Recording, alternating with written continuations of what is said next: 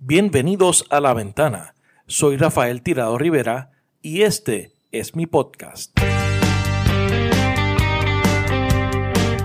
Trataremos de darle sentido a las noticias de la semana, hablaremos con datos y miraremos a Puerto Rico y el mundo desde una ventana diferente. Bienvenidos al episodio número 13 de La Ventana. Gracias a todos por la sintonía especialmente a los que se han puesto al día con este podcast durante nuestro receso. Esta semana hablamos con Tatiana Mata. Ella es candidata al Congreso de los Estados Unidos por el Distrito número 23 de California. Tatiana es boricua y enfrenta en noviembre al posible sustituto de Paul Ryan como Speaker de la Cámara y actual número 2 de la delegación republicana Kevin McCarthy. Con Tatiana hablamos sobre su activismo en favor de las familias militares. Ella es esposa de un militar puertorriqueño activo. Sobre la participación de la mujer latina, especialmente boricua, en la política de Estados Unidos y su compromiso con Puerto Rico. Me dice que respalda un plan Marshall para la reconstrucción de Puerto Rico, entre muchas otras cosas. Tatiana es una joven boricua millennial que se abre paso en la política de Estados Unidos y representa las nuevas voces aliadas que necesitamos en el Congreso. Quiero agradecerle por el tiempo que sacó para coordinar directamente esta entrevista a menos de 100 días para las elecciones de noviembre. Para ayudar y darle la mano pueden visitar tatianamata.com, mata con doble T, para que aporten a su campaña y puedan hacerse voluntarios desde cualquier parte del mundo. Con esta entrevista comenzamos una serie de tres entrevistas con aspirantes a distintas posiciones en los Estados Unidos. La próxima semana tendremos a Julia Salazar, ella es aspirante al Senado Estatal de Nueva York en representación de Brooklyn y más adelante tendremos a David Richardson, aspirante en primarias al Congreso por el Distrito número 27 de Florida. Recuerda que La Ventana se publica todos los viernes y está disponible a través de tu aplicación favorita para escuchar podcasts tales como Apple Podcasts y Stitcher. Los usuarios de Android pueden ya bajar la nueva aplicación de Google Podcasts y suscribirse también. Sígueme a través de las redes sociales para continuar la conversación. Búscame como Rafael Tirado Rivera en Facebook, en Twitter y en Instagram. Y también te puedes suscribir a mi canal de YouTube para que puedas ver las entrevistas en video. Por último, te invito también a que sigas y leas mi blog titulado Así las cosas, que publico todos los martes a través de la plataforma de elnuevodía.com. Ahí trato de analizar los asuntos de la semana desde mi particular punto de vista. Ahora los dejo con la entrevista a Tatiana Mata. Tatiana Mata, bienvenida a la ventana. Saludos Rafael y a todos los que nos escuchan en el día de hoy. Un placer hablar contigo y con el pueblo de Puerto Rico. Sí. Mira, Tatiana, tú naciste en San Juan eh, y te criaste en Caguas, pero en algún momento te mudaste a Delaware, ahora estás en California. Eh, Háblame de, esa, de esos primeros pasos tuyos en, Puerto Rico, cómo fue tu niñez y, tu transición a, Delaware y después regresar a Puerto Rico. Sí, bueno, yo nací en, San Juan, Puerto Rico, en el Hospital del Maestro. Eh, mi mamá era, era maestra allá en el pueblo de Cagua. Eh, yo me crié en Cagua hablamos en, el centro y corazón de la isla. Muy bien. Ah, estuve en escuela católica, en la Academia de los Milagros, hasta segundo grado y luego de allí pues mi mamá decidió que necesitamos una oportunidad diferente y que quería que yo aprendiera el idioma inglés, así que pues cogió a su niña con dos maletitas y, y nos fuimos al estado de Delaware, allá yo aprendí ¿verdad? el idioma eh, tuvimos unas oportunidades, luego ella quiso continuar con su carrera como maestra y regresamos a la isla. Eh, allá en la isla, pues como le digo, estuve en la escuela católica, luego me fui para la escuela pública y terminé mi bachillerato en, la UMED de Pupey. exacto, tú estuviste dos años, dos, tres años estuviste en Delaware. Eso es así. Y entonces, ¿y cómo esa, esa transición, eh, cómo tú la viviste? De, que te sacaran de, tu isla para llevarte a un sitio que probablemente para ti era desconocido hasta ese entonces.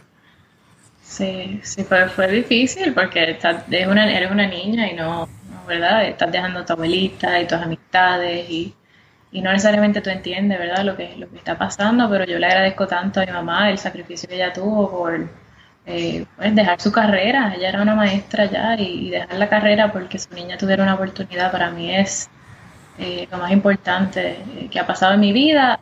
De ahí, pues yo aprendí el inglés que conozco en el día de hoy, me abrí todas las oportunidades que, he tenido, así que es mucho sacrificio, como muchas familias que van de la isla a Estados Unidos, sí pasaban muchos sacrificios, pero la manera en que ella, pues, lo que ella hizo para ayudarme a mí, eh, yo se lo agradezco siempre y, sé lo que pasa, ¿verdad? que, pasa de la isla acá a los estados. Claro, que, esa experiencia también ayuda, te ayuda, ¿no? En, esta aventura que te has lanzado también ahora, ¿no? Eso es así.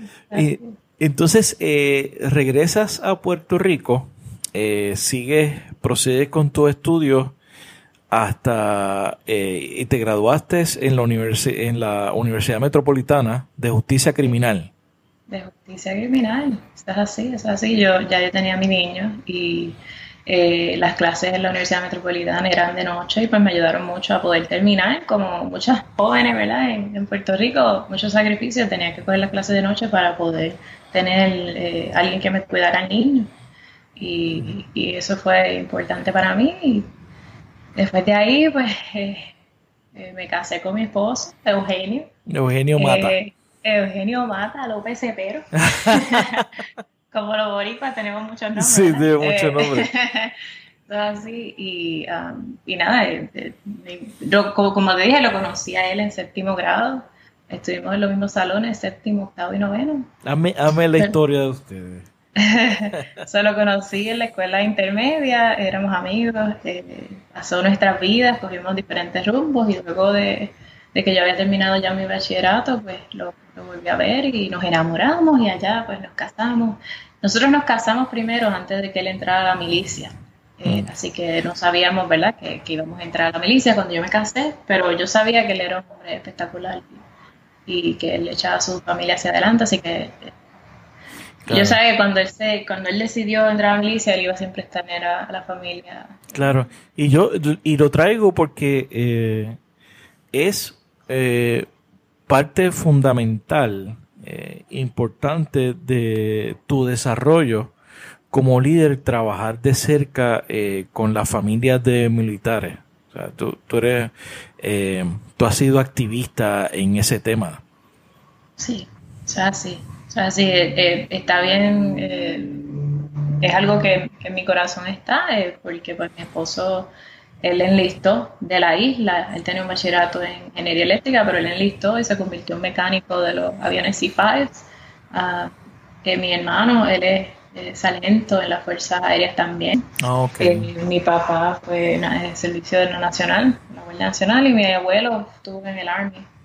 Ah, también, y muchas familias, como los boricuas, tenemos muchas familias, mucha gente que uno conoce que está en la milicia, para nosotros es importante eh, que las familias tengan eh, representación, así que yo siempre he abogado porque todo el mundo alrededor mío tenga algo, eh, alguna voz, así que parte de mi servicio a las comunidades militares ha sido pues, representarlo. Y entonces, y eso fue también lo que te llevó a California, ¿no? La primera vez que salimos de la isla como familia fue para Travis, que fue la primera instalación militar, es cerca del área de Sacramento, bastante al norte, y allá pues cuando llegamos definitivamente eh, el estado de California nos, nos, abrazó, ¿verdad? Como, como, familia, bien contentos con la acogida del estado de California y la diversidad que uno ve allá también. Eh, nos enamoramos también, ¿verdad?, del área eh, del estado y de, tan fácil que uno encuentra diferentes cosas. Vas a San Francisco, puedes ir a San Diego, puedes ir a donde sea. Y es, completamente diferente. Un amor, son dos amores completamente diferentes. Yo amo la isla del encanto y también amo al, al estado de California. Hemos tenido dos veces la oportunidad de vivir en el estado y eso no se da eh, a menudo en la milicia, porque la milicia te lleva a diferentes lugares. Ah, ah, Pero de que llevaron para atrás acá a California fue excepcional y así que decidimos que esté allá nuestra, sí, yo casa. A California quiero ir porque allá recientemente mi hermana se instaló por allá. Así que ella está trabajando en Silicon Valley, así que me, me, encantaría hasta visitar pronto. Y entonces, eh, ¿en dónde ustedes han estado viviendo, obviamente, en, en instalaciones militares? ¿En, ¿En, dónde han estado y cómo es ese proceso para, ti, eh, siendo eh, una mujer latina, una mujer joven? ¿Cómo ha sido ese proceso de adaptación, de, estar moviéndose en, diferentes, en, diferentes bases? Bueno, cuando, cuando empezamos en la milicia, cuando llegamos acá a California, la comunidad nos dio la mano, nos abrió las puertas, pero realmente la experiencia con familia militar fue un poco difícil, porque no sabíamos qué era lo que estaba pasando. Eh, yo tenía un niño que iba a empezar el primer grado, eh, para nosotros era un poco más complicado porque nuestro, mi esposo no estaba, nosotros llegamos antes que él. Eh, él estaba todavía en el estado de Delaware cuando um, estaba cogiendo un entrenamiento, así que nosotros llegamos un poquito antes y y fue difícil, no había carro, las cosas no habían llegado desde la isla, así que estábamos viviendo en un hotel. El niño todos los días comía un hot dog por la mañana porque no había estufa, no había nada de eso, así que eh, fue complicado, pero de ahí yo aprendí a que eh, uno tiene que seguir buscando la manera de, resolver. Y, pues mi mamá siempre fue así, ella fue una persona que no dejaba que nada malo eh, la atrasara, así que yo tuve buena una buena instrucción de parte de ella, así que cuando llegué allá yo hice lo mismo, yo dije, no, este a mi niño hay que buscar la manera de que él tenga lo que necesita, así que yo seguí buscando aquí y allá y, y logré tener los recursos que necesitaba, pero sé que se me hizo bien difícil, así que cuando yo salí de esa instalación allá en, Travis, nos mudamos para Ohio, eh, yo quería ayudar a las esposas que pasaron por lo mismo que yo, así que decidí hablar con el liderato de, de la, de la milicia donde trabaja mi esposo y le dije, mira, yo quiero ayudar, yo, ¿cómo yo puedo ayudar y asistir a la familia? De ahí empezó eh, mi, mi, apoyo a las familias militares. Empecé bien local, bien, bien básico. Había una, una, esposa que iba a dar a luz, mira, ahí yo iba y la ayudaba, necesitas algo, necesitas comida. Eh, o este, había una esposa que tenía la esposa allá en, un lugar overseas o por allá eh, lejos, necesitas algo, se te rompió la lavadora, vamos a ver qué, cositas así sencillas. Luego de ahí empecé a hablar con el grupo médico, que es donde él trabaja, mira, este, ¿qué yo puedo hacer para que más familias eh, tengan los recursos que necesitan? Y por ahí uno sigue. Luego eran cientos y después eran a nivel de, de, la instalación completa, ya yo estaba entrenando a las otras esposas. Desde ahí fue una cadena eh, de cosas que, que trataba de hacer para poder asistir y esas experiencias te ayudan a, a, tener mejor voz, Para poder ayudar a la gente y aprenderte realmente lo que necesitan a un nivel bien básico. Que no, no a nivel de política pública, pero a nivel básico. Lo más importante para ellos es el día, día a día. Sí, que, que eso es muchas veces lo que eh, se pierde de perspectiva, eh, de que la gente lo que necesita muchas veces son ayuda inmediata y como tú dices, básica. para eh, poder sobrellevar la carga, ¿no? y facilitar un tanto la vida. Sí, hay, y hay veces que hay, hay cosas que a nivel de, nacional, pues la gente le gusta hablar y, pues eh, tú lo ves debatiendo muchas de esas cosas, pero hay, cosas tan sencillas como las certificaciones de, de, de, los veteranos, cuando ellos transfieren esas certificaciones a nivel de civil, no están transfiriendo esas certificaciones, miren que se le hace más difícil conseguir trabajo. Cositas así sencillas que no están a nivel nacional, son importantes para las familias militares y los veteranos y eso es lo que, lo que mi experiencia eh, trabajando con familias en las instalaciones pues me ha ayudado a desarrollarme. Entonces, ¿viste en Ohio en donde más estuvieron desplegados? Bueno, luego de allí de, Ohio nos fuimos para eh, el día de, de Edwards Air Force Base. Sí. Le dije, mi esposo ha ido a diferentes lugares eh, eso fue, se comisionó, luego de, varios años, se comisionó y, ahora es un capitán ah, del ejército, pero él estuvo en Alabama y en otros lugares. Nosotros como familia nos fuimos otra vez a California. y aquí es donde vivimos ahora mismo, en Edwards. Air Force Base, en el Valle Central. Okay. En el distrito 23. Okay. Y muy orgullosa porque estoy bien contenta aquí. Cuando llegamos, como le dije, California siempre ha sido un estado que nosotros nos encantó y el hecho que volvimos para atrás y el hecho que está el distrito a nivel personal, ¿verdad? De, la política nos ha abierto las manos, nos ha abierto los brazos a, a, que podamos ser parte de la discusión. Primero para mí eso fue importante porque yo soy boricua, como, como le había dicho, eh, soy latina, soy mujer, eh, soy madre. Eh, hay, muchas cosas que no necesariamente son lo que uno ve en una candidata al Congreso, pero la realidad es que hacen falta unas voces diferentes. Claro. Y, y uno tiene que, si uno quiere un cambio para, para uno y para las familias, las familias militares y las comunidades que uno eh, aspira a representar, uno tiene que dejar el miedo y, tirarse porque, porque cuando uno se tira, cuando las mujeres se tiran a correr, ellas ganan. hay, que, hay, que, hay que hacerlo, hay que hacerlo. Se lo digo a todos allá que estén escuchando, si quieren correr, tírense, porque hay que, hay que hacerlo. Eso es así. Antes ya ya mismo vamos a ir el tema de tu candidatura. Eh, pero obviamente María, el huracán María fue una, una tragedia colectiva para todos los puertorriqueños. No importa donde, donde quiera que estén, eh, ¿cómo fue tu experiencia personal eh, con las consecuencias del huracán María para, para ti, tu familia, el proceso? Claro, mira, eh, la realidad es que el huracán María fue desastroso eh, para la isla y yo sé que los estragos todavía que, se viven en la isla, con la gente buena eh, de Puerto Rico, yo no se lo deseo a nadie. Yo sé que el pueblo se levanta y, son personas valerosas y determinadas y echar para adelante a la isla, pero la respuesta federal bajo esta administración fue lenta y dado a esas acciones, se vieron afectadas muchas miles de personas y muchos murieron. Así que eh, te digo que personalmente, si te fuera a hablar ¿verdad? De, a nivel de la respuesta federal, yo, yo estoy de acuerdo con algo que se presentó hace poco eh, por la representante Nida Velázquez, que, que, de, hecho me endosó hace unos días atrás para mi candidatura. Estuviste con ella en, en Washington recientemente. Exacto, la semana pasada y le he visto varias ocasiones y es una persona excepcional, pero yo estoy de acuerdo con esa investigación independiente o la comisión que, que ellos estaban, eh, creo que se llama la, Comisión Nacional de Respuesta Federal a Desastres Naturales. Yo creo que esa comisión, eh, esos datos hay que cuestionarse, eh, hay que examinar cuán adecuados son los procesos que hay en la isla, qué métodos se utilizaron cuando hay desastres naturales, cómo implementarlos y y cómo, ¿verdad? Eh, cómo hacer mejores eh, planes para el futuro. Yo viví en la isla. Claro. Yo viví en la isla, yo pasé muchos huracanes, me acuerdo de Hugo. Sí.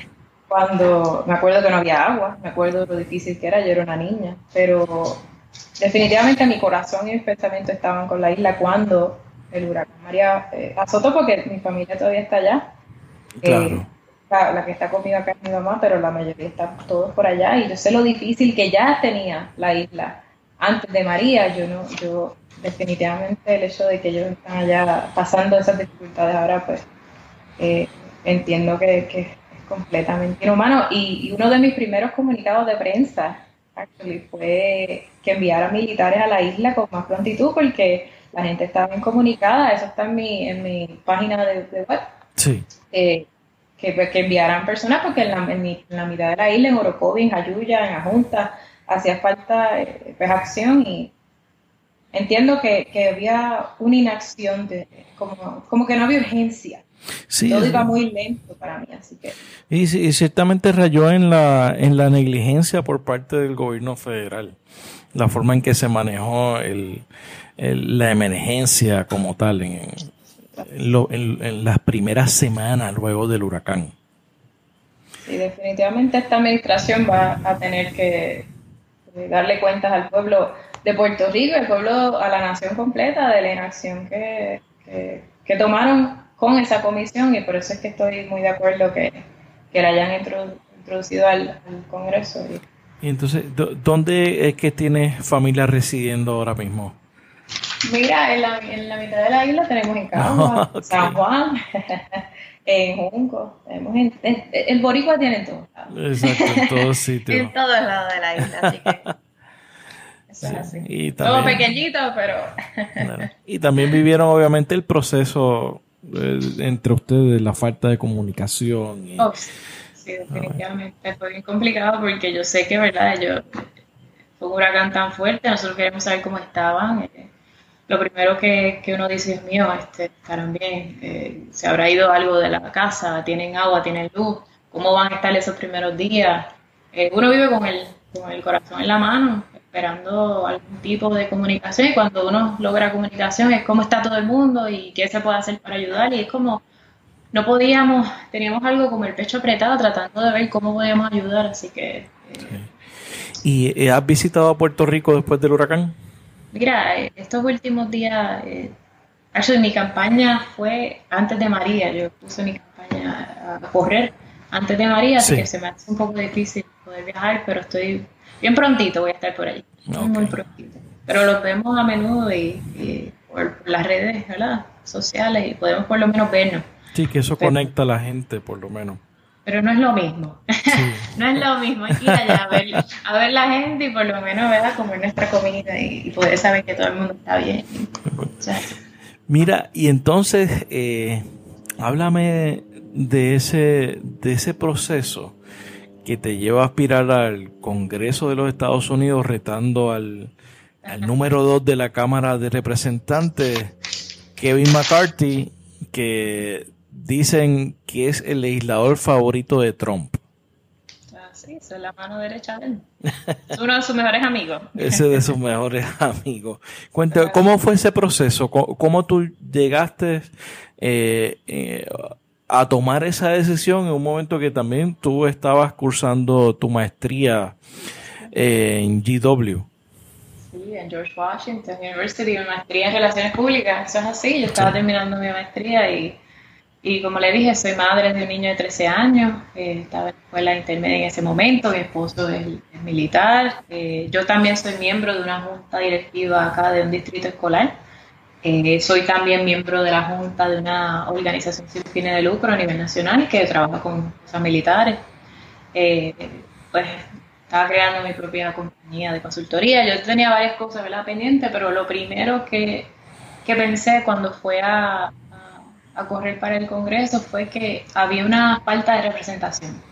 Eh, yo me acuerdo haberle hablado a un panel que estaba en San Diego, que me invitaron a hablar, era el National Women's Political Caucus, y yo voy para allá y le hablo a, un panel, en un panel de, hablándole a, a, mujeres que querían correr y una muchacha se para y ella me dice, mira, es que yo quiero correr, pero no sé si pueda.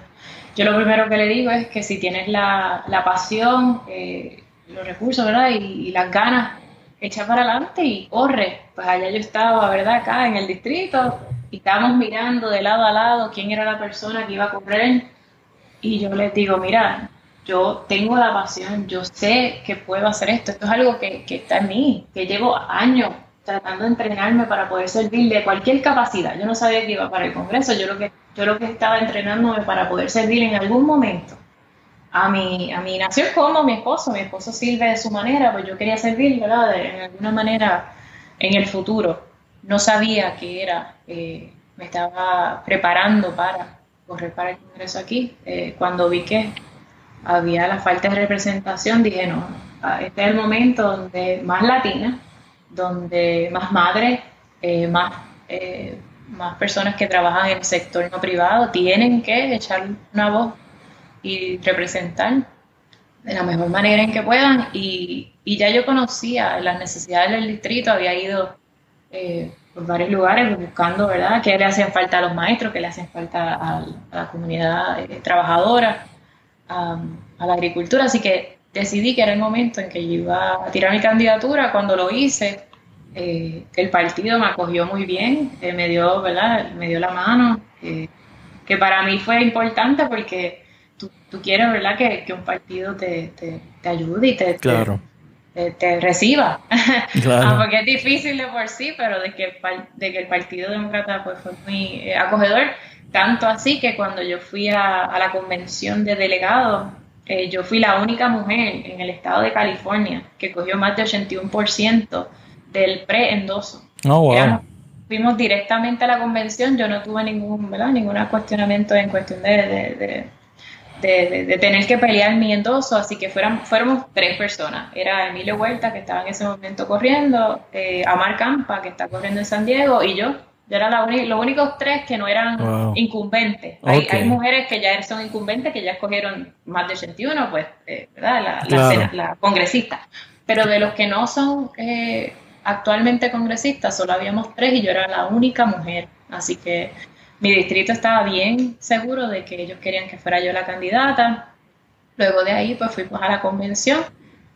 Gané mi primaria, éramos cuatro, cuatro demócratas un independiente y pues Kevin McCarthy en, el Partido Republicano, yo gané el segundo lugar. Aquí en California son los primeros dos. Sí, que ese, eso iba a hablar, iba a comentar contigo porque ese proceso es eh, bien interesante. Eh, en las primarias en California pueden participar en las primarias personas de todos los partidos, de, de independiente, puede ser demócrata, puede ser republicano, van a una elección el mismo día para el mismo puesto y básicamente los dos finalistas son los dos eh, que más votos saquen independientemente del partido que sea.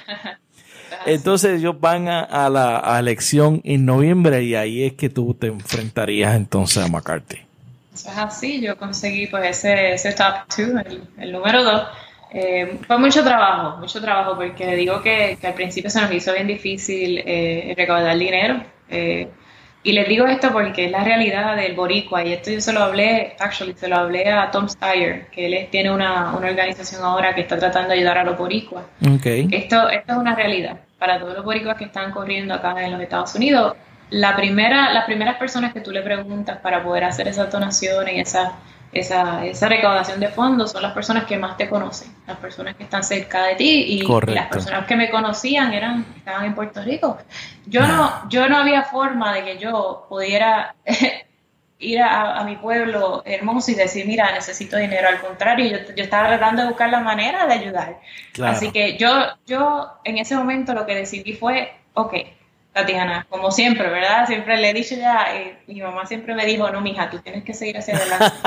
Eh, eh, fue difícil, yo dije, yo, cualquier otra persona a lo mejor le hubiese dicho, mira, este no es mi momento, vamos a esperar, porque no puedo recaudar los fondos de esas personas que están bien allá ha llegado a mí, los que fueron a mi boda, ¿verdad? Esa, esas personas que están llegado a ti. Yo, lo que yo hice fue, yo dejé después de hacerle la recaudación de fondos porque entendía que eso en ese momento no podía, pero empecé a crear esta alianza de, personas en el distrito, hablando con la gente, yendo a, las ciudades, eh, haciendo las conexiones que tenía que hacer para que el pueblo supiera que yo estaba ahí para ellos. Y eso fue más importante, sí, el dinero es importante para, para, tener los recursos que necesitas, pero para mí el contacto con la gente fue crucial, porque me hizo, eh, hizo la gente entender que yo estaba ahí para ellos y, es la realidad. Entonces cuando vinimos, como le dije, al endoso, tuve 81%, cuando empezamos a, a trabajar con la primaria, era todo ir afuera a, tocar las puertas hasta las 8 de la mañana, hasta las 8 de la noche. estuvimos hasta las 12, estuvimos bien, bien tarde poniendo eh, panfletos y, cosas en las, en las casas porque hacía falta salir a la calle como lo hacían antes. Claro, y eso, eso es algo que eh, se, lo conocías de tu niñez, de tu eh, en tu, tu familia era activa políticamente, tenía alguien en tu familia había aspirado anteriormente.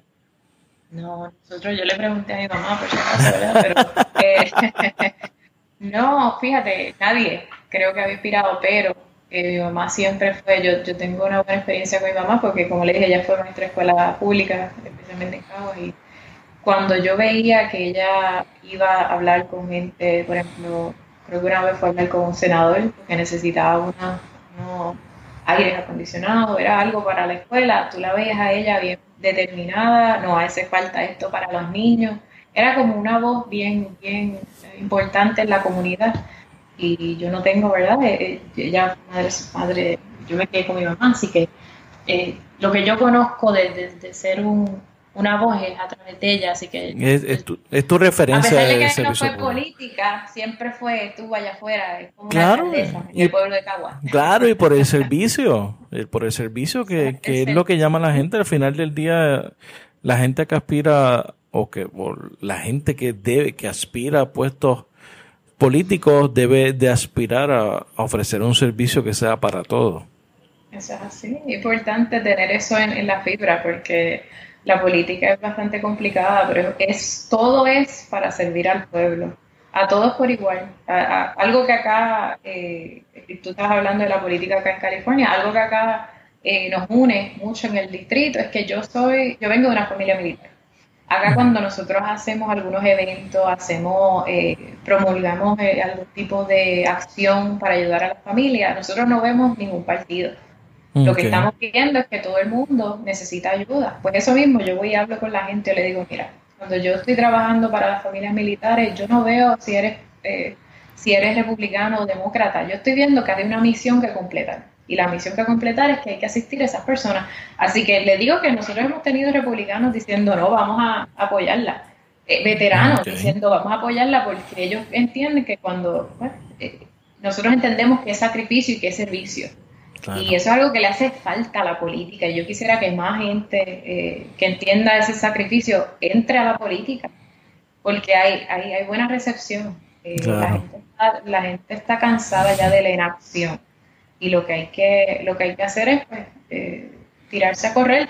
Tú me preguntaste que, que por qué, que realmente por qué estoy tirando. Bueno, aquí el distrito es uno de los distritos, claro, te lo puedo decir porque es el mío, ¿verdad? Pero el, distrito, este distrito en el Valle Central, pues tenemos ciudades bien grandes como Bakersfield y Lancaster. Tenemos dos bases militares, oh, Edwards y China Lake, um, una base naval. Tenemos una estación de la, de la NASA también aquí. Exacto, junto con Edwards, ¿no?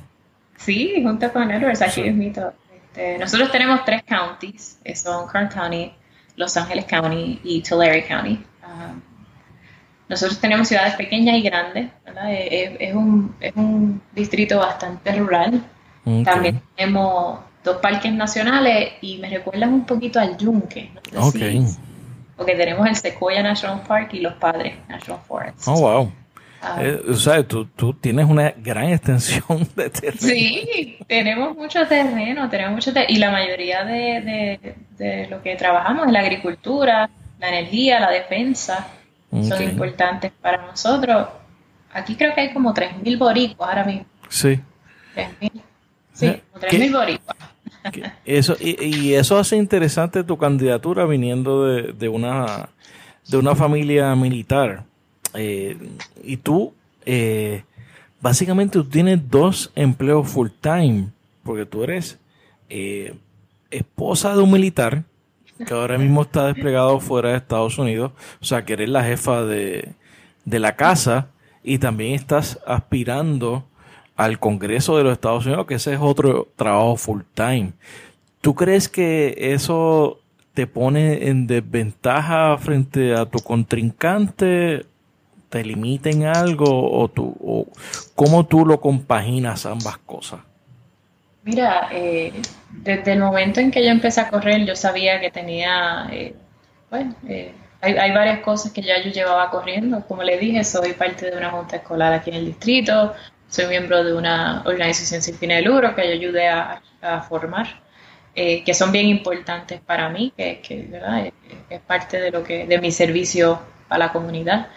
Así que cuando yo decidí correr, yo sabía ya que todas esas cosas estaban en mi plato. Así que yo, yo he manejado el tiempo, eh, he manejado las responsabilidades eh, como mejor puedo para poder hacer todo lo que necesito hacer. Hasta el momento he sido exitosa, eh, conseguí ese segundo lugar, he podido cumplir con todas mis responsabilidades. Ahora que mi esposo se fue después de la primaria, como cualquier familia militar que ha pasado por esa situación, es bien difícil porque él es una persona que estaba conmigo y si íbamos a guiar a algún sitio, él me guiaba, o si yo iba a salir me decía, ay, mija, aquí tienes algo, límpiatelo aquí. Estaba pendiente. sí, algo bien sencillo como eso. Sí, que son los detalles, son los detalles. Los detalles, o mira, este, estás bien, necesitas agua, cositas así sencillas. eh, y lo extrañamos mucho, claro que sí, pero, pero el hecho de que, de que seguimos, ¿verdad? Eh, yo fui a Washington hace unos días atrás, logramos nuestros objetivos, regresé para acá y estamos empezando otros objetivos adicionales y vamos muy bien. la realidad es que las mujeres cuando Se, se organizan, hacemos todo lo que necesitamos hacer, lo hacemos y ganamos. Por eso le digo, hay que, hay que apoyarse los unos a los otros. Claro. especialmente los latinos. Claro. porque esto es bien complicado. El, correr para el Congreso es definitivamente complicado, pero no es imposible. Eh, eh, es, es, algo que, es necesario para tener más voces y poder cumplir con más, eh, de los objetivos de los latinos. ¿Por qué tú piensas que ha sido la mujer latina? la que ha tomado la ofensiva y, está aspirando en, grandes cantidades eh, a diferentes puestos, tanto a nivel estatal, yo la próximamente tendré a, Julia Salazar, que ya es aspirante al Senado por, eh, por Brooklyn, en Nueva York, eh, a nivel estatal, y por ejemplo Alexandria Ocasio Cortés, que estuvo con nosotros eh, hace varios meses. O sea, ¿por, qué es la mujer la, que ha tomado la, esa ofensiva? Y especialmente latina. Mira, yo te puedo decir que, la, mujer latina, como, ¿verdad? como las, las, otras mujeres, son personas que estamos eh, eh, a cargo de muchas cosas en la casa o son profesionales o ellas deciden ¿verdad? hacer lo que, lo que entienden con su, con su familia. Ya estamos en el 2018 Eh, pero hay una falta de representación y yo creo que por eso hay, hace falta tener más latinas en el Congreso, en, las asambleas eh, municipales, en todos los lugares, ¿verdad? Porque es importante tener esa voz. Yo creo que esta administración ha sacado eh, más que nunca la, la no sé, la, la, la, esperanza de que algo va a cambiar. ¿Tú crees que, creo que es efecto de Trump? directamente? Yo, yo creo que yo creo que, la administración ha tenido algo que ver en relación a que hay, hay una hay, hay que tiene que haber un cambio que no podemos continuar con esto y que nuestras comunidades necesitan representación. Por eso yo creo que más latinas están saliendo a correr para representar a esos pueblos que no tienen voz. Eh, hay definitivamente una, un gap, eh, un, una disparidad, ¿verdad? Eh, entre, mujeres y hombres, entre latinos y, otras eh, nacionalidades. Así que yo, yo estoy contenta con que estoy viendo personas como Alexandria, eh, personas corriendo para el Senado de los Estados Unidos que son mujeres. ¿Por qué? Porque eso significa que ya, que ya va a haber un poco mejor ¿verdad? de representación y y estoy contenta, estoy contenta. Yo creo que este es el año de la latina. Sí. y, más, y más ahora que pues, estamos corriendo nosotros en contra del, segundo en la Cámara del Congreso. Es importante que, la gente sepa que estamos dándole la batalla. Eh, no, no hay día que nosotros no pasemos que estemos eh, luchando por esos votos allá en la calle. Así que va a haber un, va a haber definitivamente una sorpresa cuando llegue noviembre. Muy bien, eso, eso esperamos. Eh, en California, ahorita estamos hablando un poco del proceso de primaria y de lo singular que es. Eh, hay un caso muy interesante en donde en la primaria para el Senado se eligieron dos demócratas, que es la, obviamente la senadora actual eh, Diane Feinstein y el expresidente del Senado Kevin de León. De, hecho, que, y ellos son los finalistas de ese proceso primarista y van a la elección de noviembre. Eh, recientemente, de hecho, Kevin de León fue eh, endosado por el Partido Demócrata de California. Eh, ¿Qué te parece esa contienda? Bueno, el ¿Y cómo te posiciona? Bueno, el Partido eh, Demócrata escogió, ¿verdad? A través de su sistema de delegados, eh, la persona que va a representar en, las elecciones generales, y fue el senador Kevin de León. El senador me, endosó hace, hace poco, estoy muy contenta con su endoso. Le agradezco mucho, ¿verdad? El apoyo que él ha tenido hacia mí. Eh, él también tiene, ¿verdad? Viene de una madre soltera y su Eh, su historia es completamente especial. Es bien interesante la historia. Es interesante y, los latinos ¿verdad? están muy contentos de que él esté corriendo. También tengo que decir que, que la senadora Feinstein es una persona con muchos años de experiencia y una persona que, que, aprecio y agradezco mucho su servicio. Así que yo, yo pasé por el, proceso de endoso como todos los demás eh, candidatos. Yo pasé por la convención, luego pasé mi primaria y pues ahora, ¿verdad? Eh, ya, ya soy candidata endosada como el senador Kevin de León, así que eh, yo estoy contenta que pueda, junto con él y con muchos otros, pues llevar a nuestro partido hacia la victoria. Así que estoy, estoy muy contenta de que él haya sido seleccionado. O sea que respalda a, De León. Él es, él es, una persona excepcional y yo estoy muy contenta que él venga acá al Valle Central a ayudarnos, definitivamente. hay, hay una lucha, eh, me parece a mí, por, por el alma eh, y por el corazón del Partido Demócrata entre el ala progresista y sectores un poco más conservadores te, ¿dónde tú te posicionas y, qué te parece lo que, se está, lo que está pasando a nivel de los Estados Unidos en el Partido Demócrata? Mira, eh, yo te digo que cuando uno habla del, movimiento progresista, uno lo que habla es de, un, movimiento que aboga por los derechos, ¿verdad? El, poder mejorar la sociedad que vivimos y poder avanzar esos, esos derechos, ¿verdad? Que uno tiene y eh, hacer una sociedad mejor para todos yo te digo que yo, eh, eh, estando en una familia militar, eh, cuando estamos en, situaciones de ayudar a los demás, nosotros no vemos si tú eres, ¿verdad? Como le ha dicho, si tú eres demócrata o republicano, o eres popular o eres PNP o independentista, es sobre qué servicios se hacen falta y cómo podemos ayudar a todo el mundo. Y eso es lo que yo voy y hablo en la campaña sí, yo soy demócrata porque creo en los ideales demócratas y creo que uno debe eh, eh, eh, ayudar a todos por igual y, mis valores están bien relacionados al Partido Demócrata, pero uno cuando uno es un congresista, uno sirve a todo el mundo. Ya es constituyente, no son los que votan por ti, son todo el mundo. Así que son 700 mil personas las que viven en este distrito, que yo estoy dispuesta a apoyarlas a todos. No importa qué partido tengan. El abrir las puertas de una oficina es importante. Tener esos eh, town halls que, mi, que, Kevin McCarthy no, ha hecho en ocho años. Y eso, eso, eso, es, importante. eso es importante y eh, no, no, este, eh, él por sus responsabilidades probablemente en Washington ha dejado de atender su distrito y esa es una de las quejas que estuve viendo haciendo el research para este esta entrevista, ¿no? Sí, es importante. O sea, las prioridades del distrito son muchas, ¿verdad? Ya, ya, han habido años de inacción de parte de él, son más de ocho años.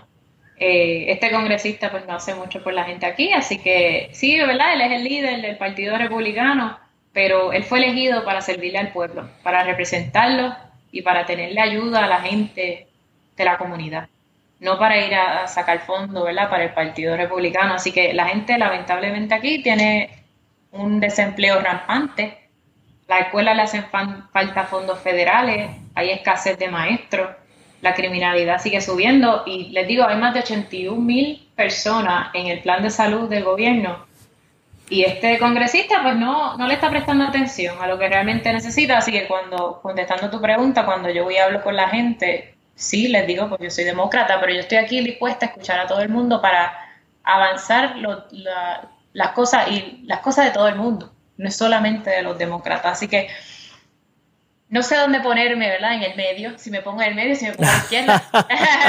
no, no, no, no sé dónde ponerme porque yo no, a mí no me gusta que me, que me pongan un ticket. Las etiquetas. No, las etiquetas son terribles. ¿Por qué? Porque... Eso es muy de millennial. Sí, todo el mundo es único. pero si soy demócrata, esa etiqueta sí, porque es importante, pero yo creo que, poder laborar, eh, trabajar con personas, por ejemplo, eh, con personas que trabajaron con la campaña de Bernie Sanders o trabajar con personas que trabajaron con la de Hillary, para mí es importante porque yo eh, trabajé con la del gobernador Martin O'Malley en la, campaña presidencial. Cuando me preguntan a veces en la calle, ¿quién tú eres, de Bernie o de Hillary? Yo le digo, bueno, yo trabajé con el gobernador Eh, yo, yo, estoy dispuesta a trabajar con todo el mundo, eh, de, donde sea. ¿Por qué? Porque es importante que la gente tenga lo que necesita para poder sobrevivir. Tengo gente que, se ha acercado a mí diciendo, mira, yo no tengo un trabajo, una madre soltera con tres niños. Eso te parte el corazón. No poder ayudarlos cuando ellos más necesitan. Sabrá Dios cuántas veces hemos ido a, a, la oficina del representante y no le han podido abrir la puerta. Así que para mí esas cosas se mantienen en la campaña buscando la manera de ayudar y, no es cuestión de ¿verdad? ser de aquí de allá, es cuestión de poder Sí, Alexandro Ocasio le, le, preguntaron eso, si venía de, izquierda o qué es lo que quería hacer. Eso, ella dice que viene del lado de la gente, que esa es una forma de ponerlo. Dicho, ¿qué te parece la forma en que ella ha revolucionado eh, la política eh, nacional eh, y especialmente dentro del Partido Demócrata. siendo una boricua también. Seguro. Entre más voces boricuas hay en el Congreso o a nivel nacional este, o a nivel local también, porque hay muchos boricuas que se están tirando en Florida, este, en Nueva York.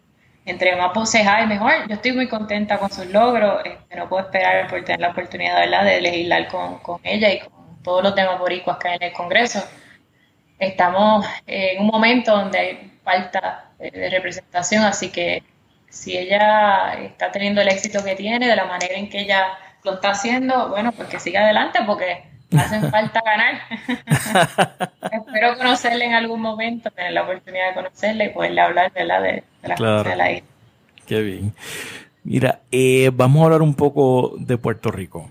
Eh, Sabes que Puerto Rico tiene un problema de una deuda de más de 70 billones de dólares que es impagable.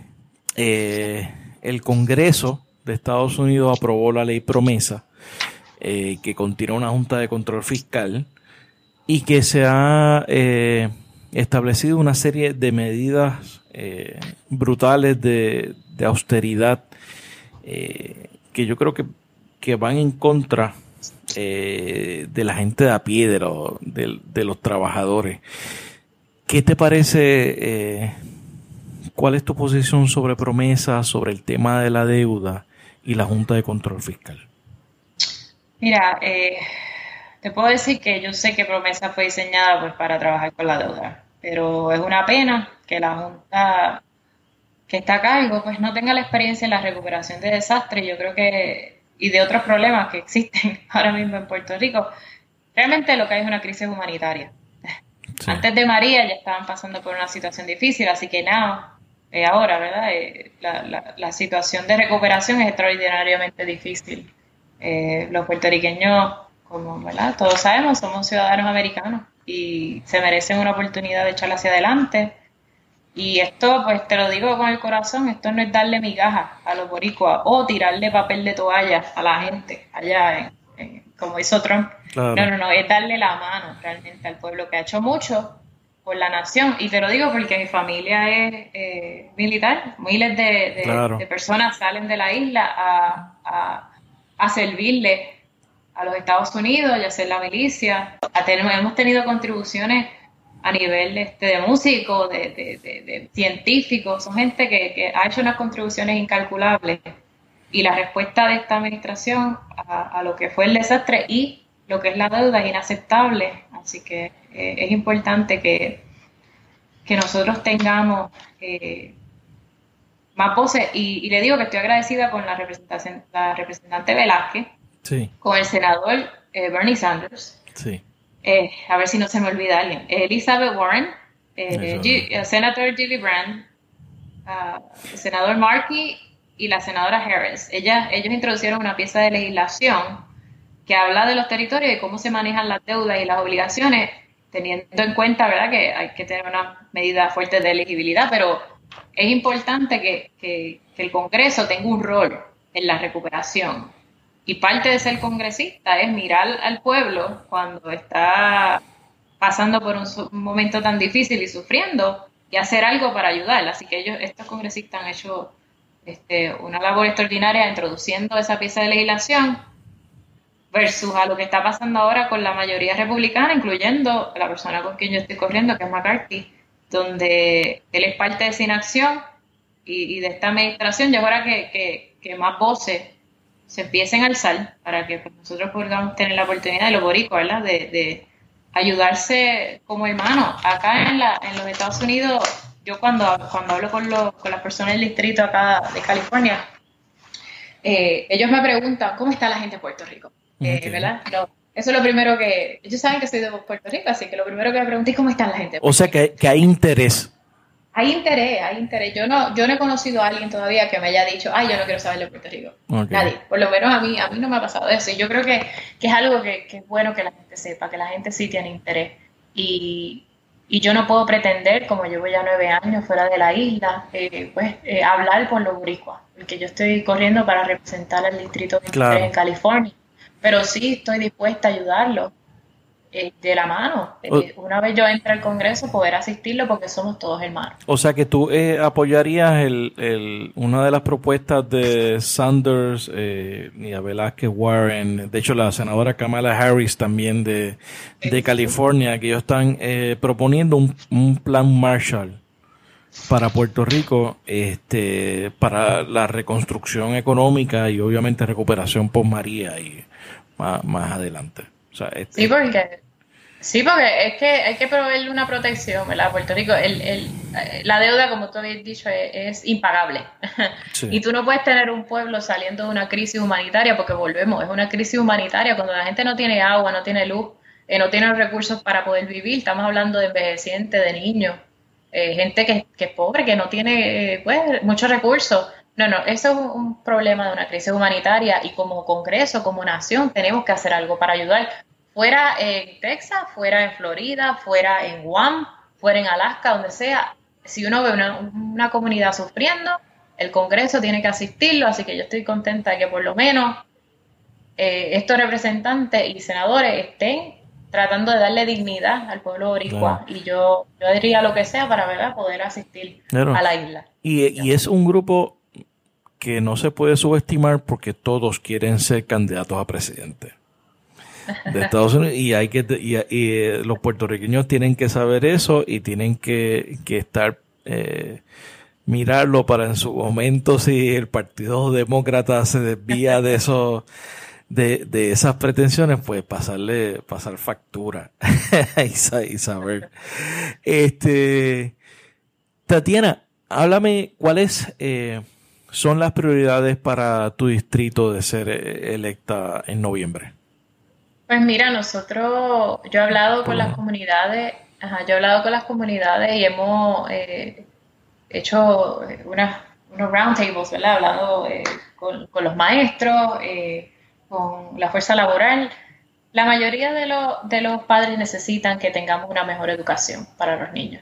eso va a venir con fondos federales que nosotros con mucho esfuerzo vamos a lograr ser uno, eh, vamos a luchar porque esos fondos federales vengan acá al distrito.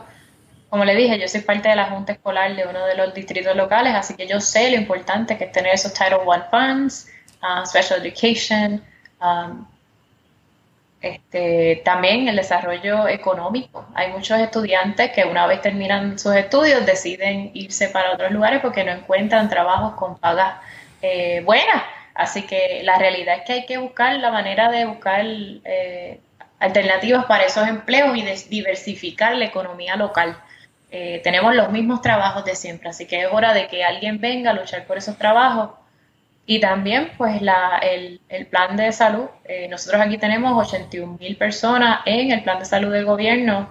Yo quiero que se expanda y se le dé los fondos que necesita para poder tener esa gente los recursos que necesita.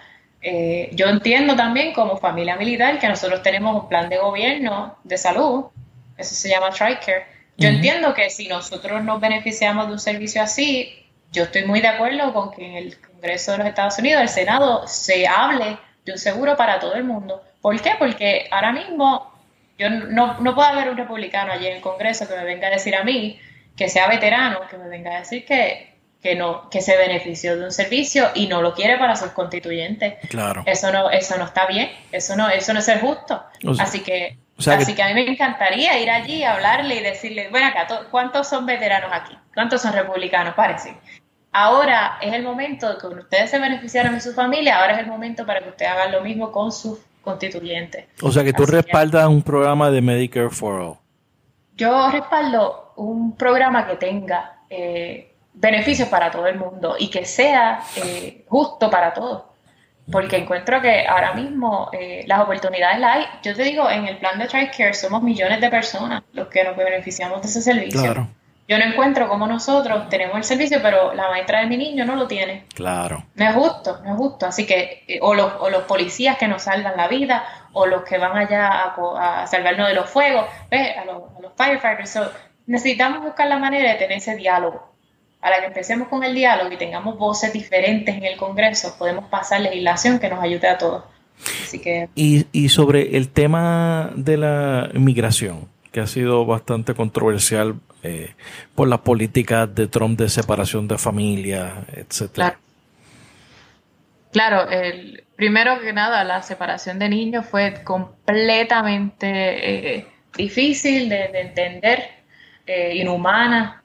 Mi corazón estaba, ¿verdad? En mi mano, yo decía, Dios mío, pero ¿cómo, ¿cómo puede ser que esta administración no tenga sentimientos y que tantos niños estén sin sus padres? Yo tengo un niño de 13 años, yo no, yo no sé qué yo haría sin mi niño. Ah, como yo le dije, mi mamá cuando era yo pequeña, ella fue de la isla para acá. Yo sé que esos padres que ahora mismo están este, inmigrando de, diferentes lugares, de Honduras, de El Salvador, eh, lo hacen porque quieren un mejor futuro para esos niños. Que ellos lleguen aquí a la, a, la nación que dicen ¿verdad? Que, que, es donde tenemos las oportunidades y se los separen de sus niños es completamente innecesario y, y creo que eso no es lo que significa el sueño americano. Así que yo estoy, yo estoy a favor de una, una, una reforma inmigratoria comprensiva que, que les dé un paso a, los ciudadanos, a que sean ciudadanos americanos. Por lo menos a, los que están ya en Estados Unidos, que estén, este, paguen contribuciones, tengan buen récord, eh, eh, tengan récord limpio, ¿no? Claro. Claro, y, que tengamos, eh, yo, yo, yo, tengo dos, ¿verdad? Dos vertientes, soy una persona que soy eh, fuerte en cuestión de, la frontera, eh, porque entiendo que, que, sí, que hay que enforzar nuestra, nuestra frontera y darle dinero al, al, Border Security, ¿verdad? Para que ellos hagan su trabajo. Pero también hay que reformar la manera en que este, nuestro sistema inmigratorio está funcionando. Claro.